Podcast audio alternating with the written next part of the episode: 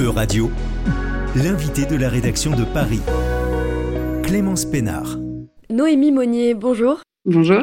Vous êtes éditrice et rédactrice en chef de Baïka Magazine, une revue pour, euh, pour enfants. Pour commencer, peut-être euh, vous pouvez nous expliquer comment est né ce magazine? Alors, c'est né il y a sept ans maintenant, euh, de la volonté de créer un support pour les enfants qui travaillent sur la perception de l'étranger. Sous le jour, sous un jour positif et surtout sous l'angle de la curiosité pour les cultures d'ailleurs.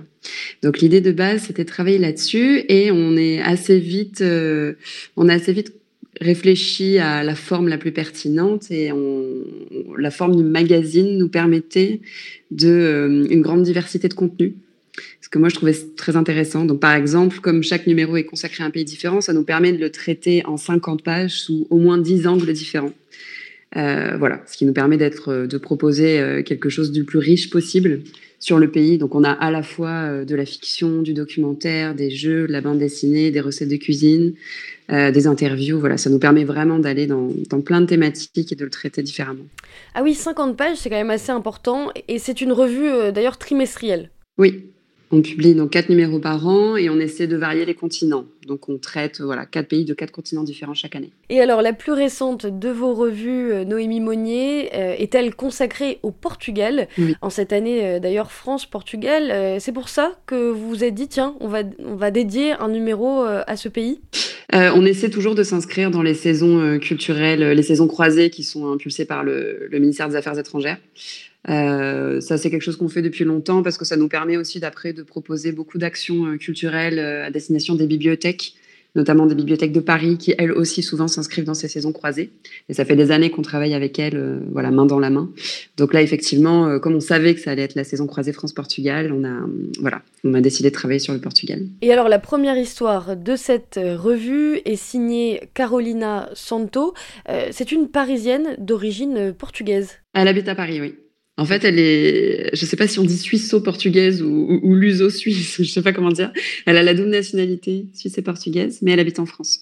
Et alors, pour cette histoire, elle s'est euh, inspirée des Lugiades des Camões. Désolée pour la prononciation euh, en portugais. Euh, est-ce que vous pouvez nous expliquer ce que c'est? Oui. Alors, les, donc pour la partie fiction du magazine, euh, ce qu'on cherche à présenter comme texte aux enfants, c'est vraiment des textes qui font partie intégrante du patrimoine culturel du pays et qui sont souvent extrêmement célèbres dans le pays en question. Les Lusiades de Camões, je pense que c'est un peu comme Notre-Dame de Paris en France, c'est voilà, de ce niveau-là en termes de notoriété. Camões, c'est un des plus grands poètes portugais euh, qui a publié ce poème au XVIe siècle, et c'est un poème qui, euh, qui dont on a choisi bien sûr un épisode parce qu'il est assez long. Donc nous, on l'a vraiment adapté pour le jeune public, ce qui n'avait pas été fait jusqu'alors. Donc on a choisi un épisode du poème que Caroline a adapté pour le jeune public euh, francophone, donc en français. Et c'est un poème qui parle beaucoup des, grandes découvertes des navigateurs portugais, notamment de Vasco da Gama.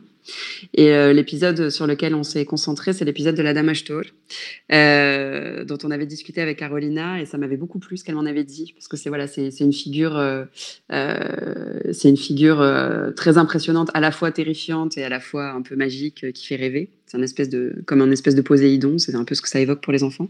C'est un géant des tempêtes, et c'est un personnage qui personnifie euh, le cap euh, qu'on appelle maintenant le cap de Bonne-Espérance, mais qui à l'époque pour les navigateurs était un passage euh, maritime très très très compliqué où beaucoup trouvaient la mort. Et donc ça s'appelait le cap des tourments. Et donc ce personnage-là a été inventé par les marins pour personnifier ce cap très très compliqué à passer pour eux et, que Vasco de Gama a réussi à contourner pour la première fois.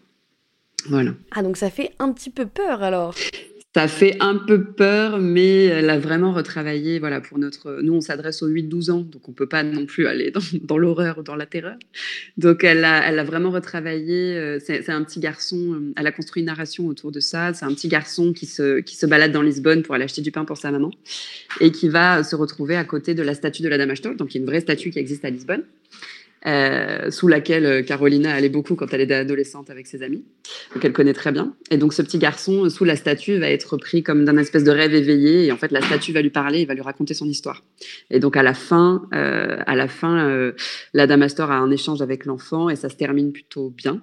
La statue est apaisée, la, mer, le courroux maritime rentre, retrouve du calme et, l'enfant repart chez lui euh, apaisé, voilà, n'a plus peur. Très bien, alors l'enfant pourra s'endormir tranquillement après avoir lu cette histoire. Il peut s'endormir tranquillement. Il y a quoi d'autre dans votre revue consacrée au Portugal? Alors le, contenu central, qui est vraiment la base de tout notre projet pédagogique, c'est qu'à chaque fois on interviewe un enfant natif du pays à l'honneur qui habite désormais en France, qui a l'expérience des deux cultures.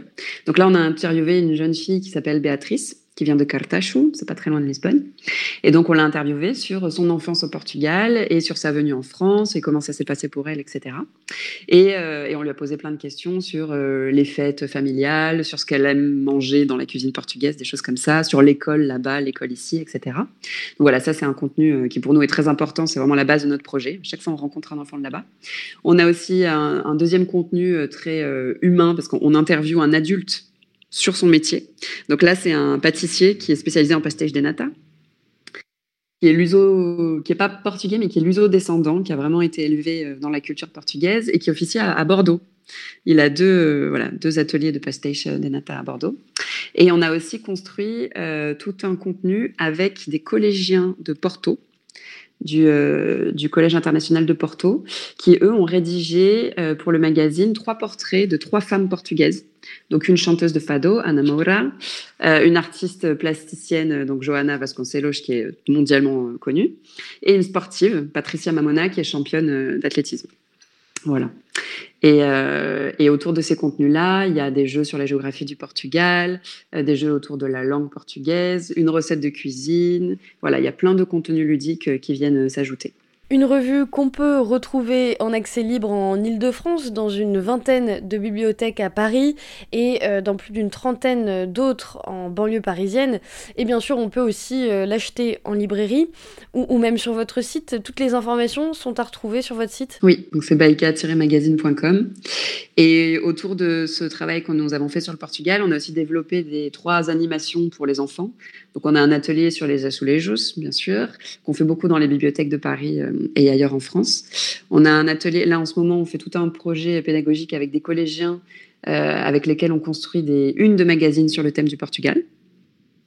Et on a aussi un troisième atelier, euh, bah, justement, qui aura lieu là dans, plusieurs bibliothèques euh, à Paris ces prochains mois, qui s'appelle les petits les petits explorateurs au Portugal, où on travaille sur la géographie portugaise de façon ludique. Voilà.